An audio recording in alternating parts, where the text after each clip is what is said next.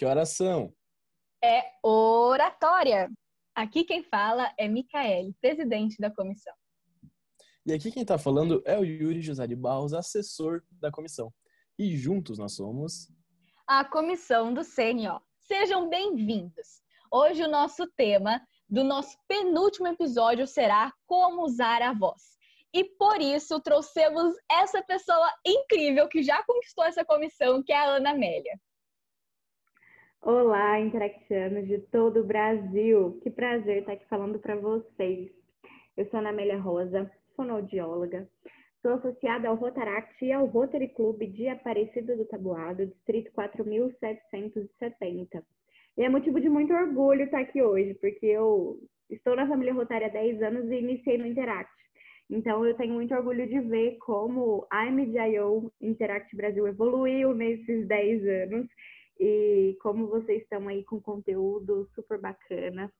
É um prazer estar aqui hoje, espero contribuir para a oratória de vocês.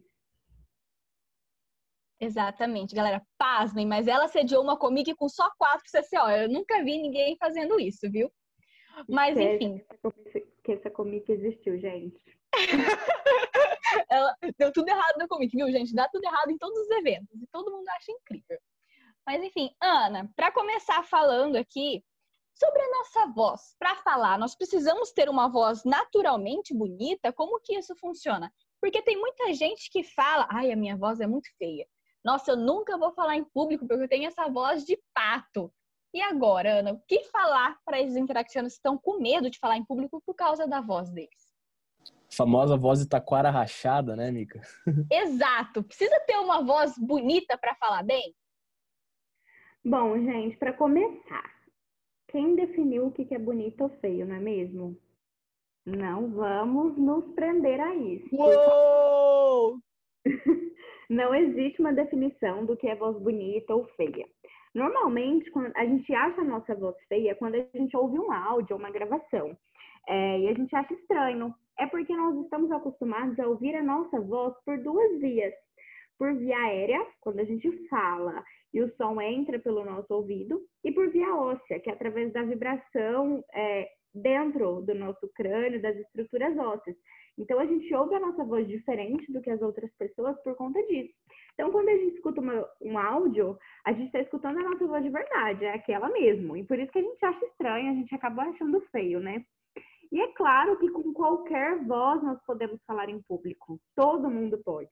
O que nós vamos falar hoje é sobre como usar a sua voz da melhor maneira para que ela contribua para o seu discurso. Mas sem medo da voz, gente. Vai lá e solta a voz. A gente vai falar muito hoje sobre como treinar tudo isso. Mas então, já que a gente realmente não precisa ter uma voz bonita e você falando isso já conversa que tirou um peso enorme de cima de mim, porque eu apesar de sempre gostar de cantar, nunca pensei que eu levava jeito para isso justamente por eu não gostar da minha voz. Mas, já que a beleza dessa voz não é um ponto tão importante assim na hora de eu falar em público, na hora de dar um discurso, eu quero perguntar para você então, Ana Amélia, como que eu posso usar minha voz em favor do ponto que eu quero falar, em favor de eu fazer um discurso?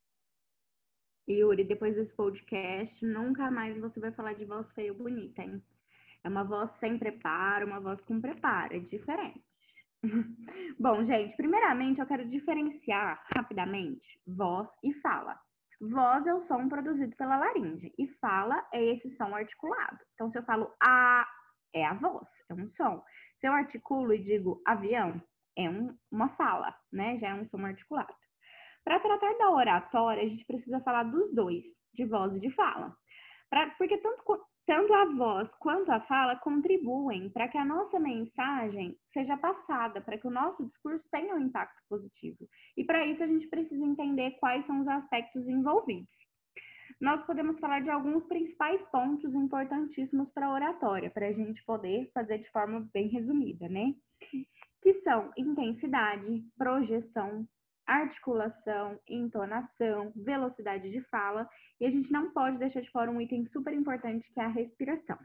Parece difícil, gente, parece que eu falei um monte de coisa que vocês nunca ouviram falar na vida, mas não é, e a gente vai destrinchar cada uma dessas coisas aqui rapidão, para todo mundo entender. Então, intensidade vocal é o volume da nossa voz. É, a gente costuma falar volume alto e baixo, né? Que seria a intensidade fraca e forte. É, e nós podemos já falar junto com a intensidade da projeção vocal, que é como a sua voz será projetada no ambiente em que você está falando, como ela vai chegar nas pessoas.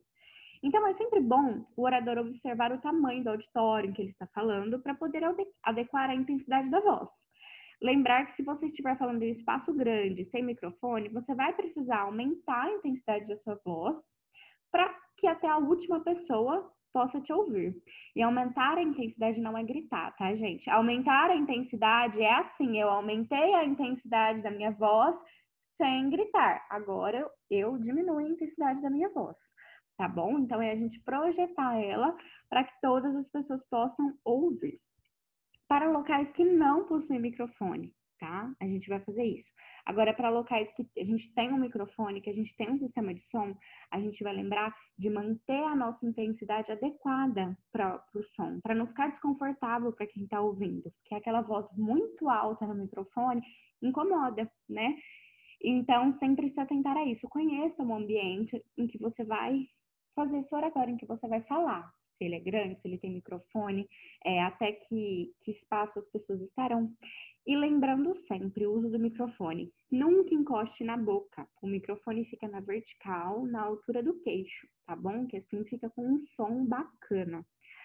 E galera, é muito importante a gente falar da linguagem não verbal, né? Na hora de gesticular, é super válido na hora pra, na oratória a gente gesticular, usar as mãos.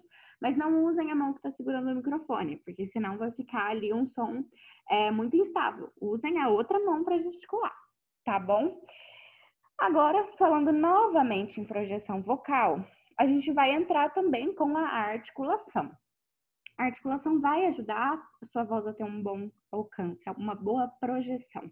E a articulação nada mais é do que a movimentação dos músculos, dos ossos e das mucosas na fala. Quando nós falamos a palavra pato, por exemplo, nós precisamos dos lábios, da língua, dos dentes, do, entre aspas, do céu da boca, né, que é o palato, para a gente articular essa palavra. E assim como todas as outras palavras, né, gente, a, a gente precisa de todos esses elementos para ter uma articulação precisa, clara, porque ela vai auxiliar no entendimento da nossa mensagem e vai ajudar na projeção. Se eu falar para vocês sem, sem articular, como se eu estivesse com a boca fechada, vocês não estão me ouvindo bem. Minha voz não está chegando bem até vocês, porque parece que eu estou com a boca fechada. Mas se eu articulo bem, abro a boca adequadamente para produzir todos os sons, todas as palavras, ajuda para que a mensagem, a minha voz, a minha fala cheguem até vocês. O próximo item que nós vamos falar, tá vendo que parecia muita coisa, mas a gente já destrinchou bastante. E o próximo item que a gente vai falar é a entonação, que é a forma como a gente modula a nossa voz de acordo com o que estamos falando. Então, se a gente faz uma pergunta, nós vamos colocar uma entonação para que as pessoas entendam que é uma pergunta, né? Na língua portuguesa, o que o que define se é uma pergunta é justamente a entonação. A gente não tem um verbo para definir, né? Então eu pergunto, Yuri, você está bem? É na minha entonação que ele vai entender que é uma pergunta e não uma afirmação. Assim como a gente, quando vai falar uma notícia triste, uma notícia alegre, porque se a gente não der entonação e falar todo o nosso discurso nesse mesmo tom, sem modular a nossa voz, vai parecer que a gente está desanimado, que a gente não quer estar aqui, que a gente quer acabar logo, que a gente é tímido. Ou se eu der uma notícia alegre assim, nossa, gente, o clube arrecadou mil reais. Nessa entonação, ninguém vai acreditar. Então, vamos modular a voz, vamos lembrar que mesmo no discurso a gente é como se fosse uma conversa normal. As pessoas têm que entender o que a gente está falando, né? E a gente precisa da entonação. Bom, os últimos dois itens estão mais relacionados do que parecem, que é velocidade de fala e respiração. Nós devemos estar sempre atentos a velocidade em que estamos falando, principalmente quando estamos nervosos, ansiosos. A tendência é que a gente fale mais rápido para acabar logo, né? O que não, a gente não percebe, quando se atrapalha, olha, tô falando super rápido, e aí eu perco o ar e tenho que parar para puxar o ar de uma vez. Isso prejudica totalmente o entendimento da nossa mensagem. Então, é, o que deixa o nosso discurso com harmonia, com uma velocidade de fala adequada é a gente trabalhar a nossa respiração e falar em uma velocidade normal, nem lenta e nem rápida demais, mantendo as pausas para respiração. Então, evitar o nervosismo, evitar a ansiedade, vai ajudar para que a gente mantenha a nossa respiração e a nossa velocidade de fala. Mais para frente, a gente fala um pouquinho sobre os exercícios para a gente poder trabalhar todos os itens. Eu sei que pareceu muita coisa, espero que tenha ficado fácil para vocês entenderem, gente, porque vai ajudar muito vocês na hora do discurso.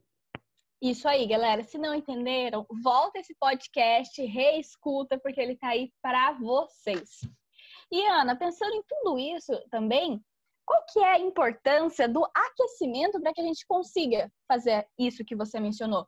Porque eu até lembro que tinha uma vez na igreja que um cantor sempre reclamava: esse povo vem para a igreja e não aquece a voz antes, a voz sai toda feia. Qual, por que, que a gente precisa aquecer? E não é algo muito falado. Então, o que, que a gente pode passar para esses interactianos? Pessoal, antes da gente de eu responder essa pergunta e a gente entrar, eu gostaria de dizer que se você quer um acompanhamento detalhado para melhorar a sua performance vocal, ou se você tem alguma queixa, se você se sente rouco, alguma queixa orgânica, procure um profissional, tá bom? Procure um fonoaudiólogo. Hoje a gente consegue falar de alguns exercícios universais que todos podem fazer, mesmo que seja uma pessoa que tenha problemas vocais, não vai fazer mal ela fazer esses exercícios que a gente vai conversar hoje. Mas se você tem alguma queixa, procure um profissional, tá bom? Então, uma coisa que a gente falou lá no início, sobre a nossa primeira pergunta, a voz ser feia. Aqui vai um exercício para você se acostumar com a sua voz. Grave áudios para você mesmo no WhatsApp e escute, porque você vai se acostumar que aquela é a sua voz.